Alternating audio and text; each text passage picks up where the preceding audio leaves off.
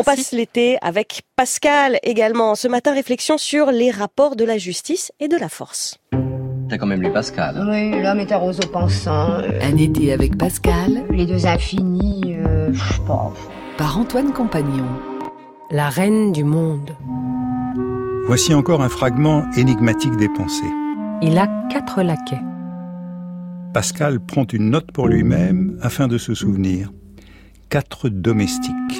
C'est un exemple de vanité, une illustration de cette gloire ou gloriole que l'on trouve à montrer son statut d'homme de condition, à en imposer au peuple par son entourage. Mais le même exemple revient un peu plus loin, dans l'alias intitulé Raison des effets. Cette raison des effets est l'une des notions les plus subtiles élaborées par Pascal dans les pensées.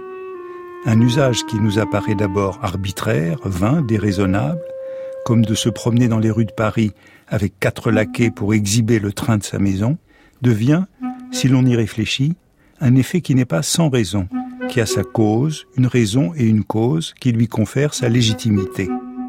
Pascal, en fin dialecticien, cherche toujours à traverser le miroir afin de découvrir la raison des effets. Cela est admirable. On ne veut pas que j'honore un homme vêtu de brocatelle et suivi de sept ou huit laquais. Et quoi? Il me fera donner les étrivières si je ne le salue. Cet habit, c'est une force. Pascal constate d'abord la disproportion ou l'hiatus qu'il y a entre la cause et l'effet. Cet homme est entouré de laquais, donc je le salue, je m'incline, et je le fais apparemment sans raison.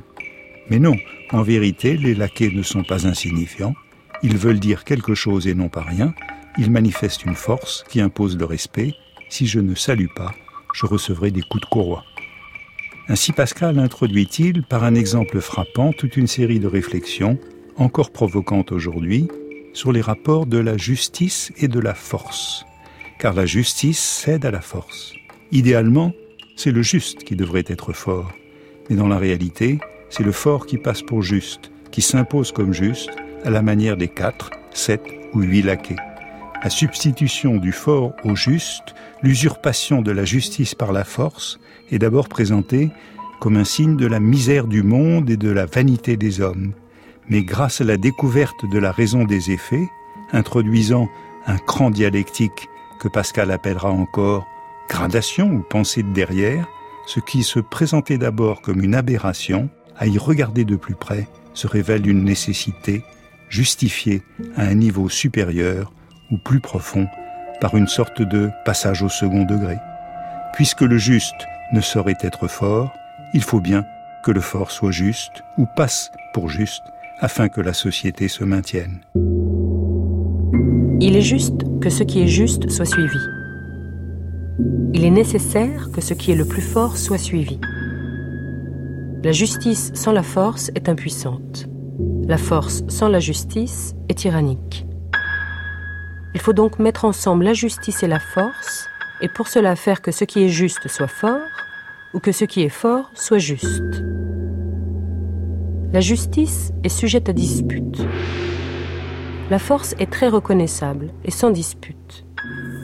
Ainsi, on a pu donner la force à la justice parce que la force a contredit la justice et a dit qu'elle était injuste et a dit que c'était elle qui était juste. Et ainsi, ne pouvant faire que ce qui est juste fût fort, on a fait que ce qui est fort fût juste. Une telle philosophie peut paraître conservatrice et cynique. Mais Pascal, avec son père et ses sœurs, ont craint pour leur vie durant la fronde qui a troublé l'ordre public. De mai 1649 à novembre 1650, Étienne Pascal, Blaise et Jacqueline quittent Paris et se réfugient à Clermont. L'art de fronder, d'ébranler les coutumes établies, comme il le dit encore, est un jeu sûr pour tout perdre. Un été avec Pascal par Antoine, compagnon réalisation Anne Weinfeld. Les textes sont lus par la comédienne Marie-Sophie Ferdan.